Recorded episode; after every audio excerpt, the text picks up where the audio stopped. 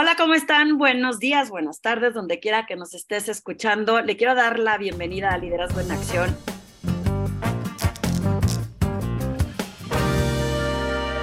¿Cómo les va? Gracias por estar como parte de esta comunidad y listos para arrancar este nuevo episodio. Que cómo me la paso bien, porque pienso que a veces hasta tenemos que poner candados porque no nos para la boca de todas las ideas y de todas las anécdotas que tenemos con estos temas.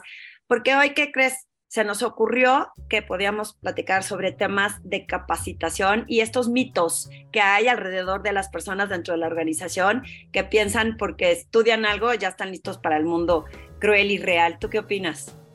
Sí, fíjate que en, conversaciones de desarrollo con, gente de mi equipo en, algún momento se acercaban diciendo como carta de apertura, quiero estudiar una maestría. Y ojo, no satanizo el hecho de que quisieran estudiar una, una maestría, pero era como el punto de partida. O sea, no había, hablemos de un diplomado, ¿qué te parece si mejoramos tu idioma inglés? ¿Qué pasa con tu manejo de herramientas como Excel o Word o algo para tus presentaciones? O algo como soft skills en presentaciones efectivas. Se iban directo a esto y esto significaba que era una falta de vinculación con un plan de desarrollo. Entonces, una sin la otra no se puede entender. Y es siempre muy interesante porque si nosotros comparamos cuando empezamos a trabajar hace 20, 30, 40 años y hoy, la oferta de oportunidades de capacitación es brutalmente mayor el día de hoy, ¿no, Ale? No, hombre, es increíble, pero tienes toda la razón. Yo a veces me topaba gente que me decía, es que voy a hacer una maestría. ¿Por? ¿Con qué fin? Yo me acuerdo que cuando recién me salí de Torreón y me había metido a un diplomado de finanzas bursátiles, pero me metí porque yo era mercadotecnia y me metí a trabajar en el medio financiero, entonces lo necesitaba. Pero luego dije, bueno, voy a hacer una maestría. Y me acuerdo perfecto que una persona cercana a mí me dijo, ¿y para qué la vas a hacer? ¿Por qué no te van a pagar más? Hace casi 30 años no le pagaban más a las mujeres por tener una maestría. Hoy sí, hoy sí te pagan más, pero en aquel entonces no. Pero eso que me pasó a mí le pasa a muchísimas personas que piensan ya que con la maestría les va a dar el puesto directivo.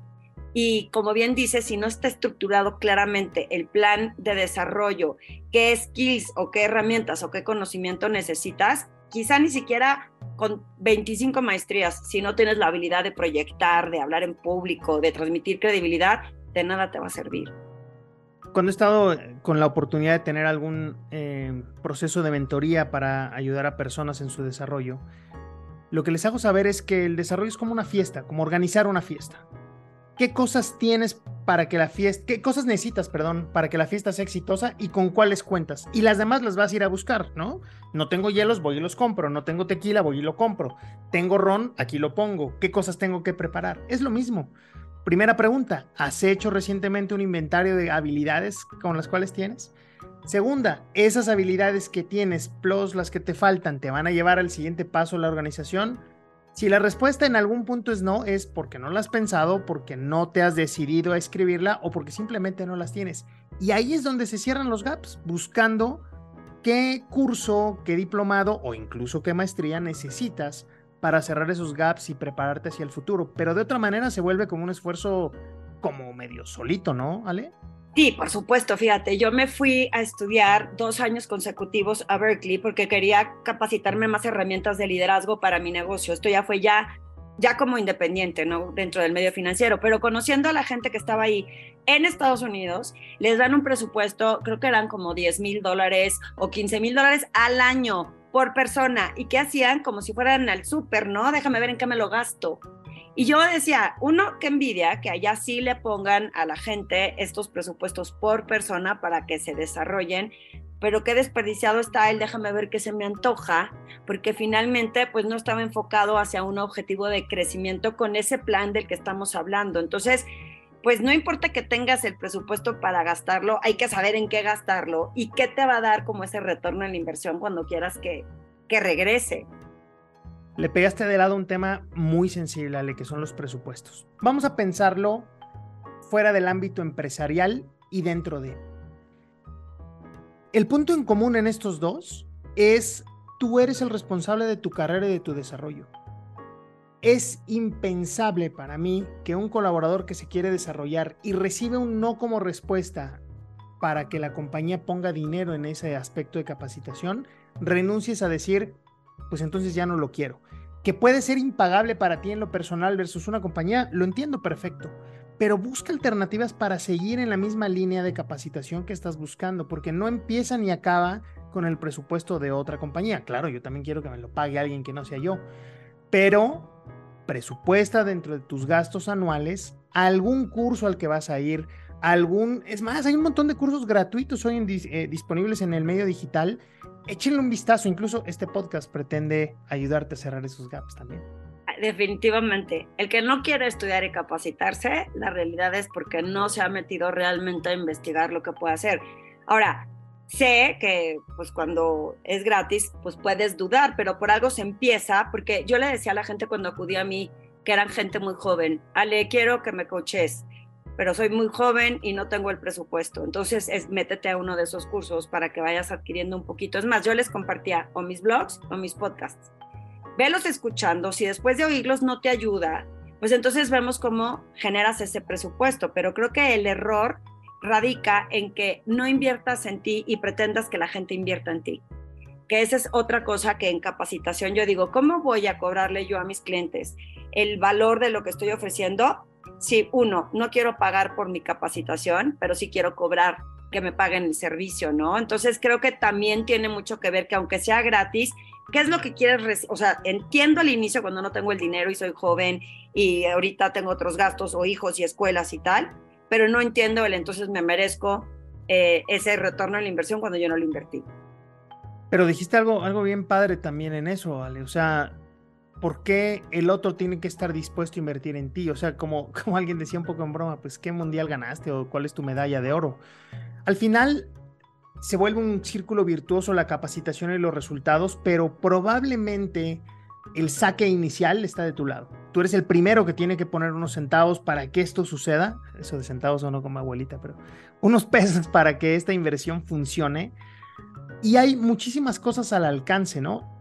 Y ojo, así como hablábamos de los podcasts o, de algunas lecturas que son gratuitas, hay contenidos buenos y malos aún de paga, ¿no? Ten cuidado con esos charlatanes que te juran y te perjuran que van a arreglar tu camino y tu destino a través de tres simples sesiones de mil pesos cada una. O sea, trata de buscar recomendaciones de otras personas. Y hay una cosa que yo recomiendo ampliamente como capacitación recursos internos. Y me refiero a los líderes de tu organización, puede ser un gerente de alto nivel, un director o el jefe del jefe de tu jefe, que te pueda abrir un espacio una vez al trimestre y que te permita tener una conversación, un intercambio de ideas. Eso mucha gente no lo ve como capacitación, pero te juro que lo es. Y siempre que le preguntan a una persona que ya tiene experiencia, se va a sentir halagado de decirte y cómo enseñarte. Entonces, eh, no lo llevemos en saco roto de cómo me voy a atrever a preguntarle, porque si a mí me preguntan, yo estaría feliz de poder apoyar a otra persona. Bueno, a mí no, porque yo a esto me dedico, de esto vivo, pero si estuviera en una organización estaría feliz eh, de que lo pudieran hacer.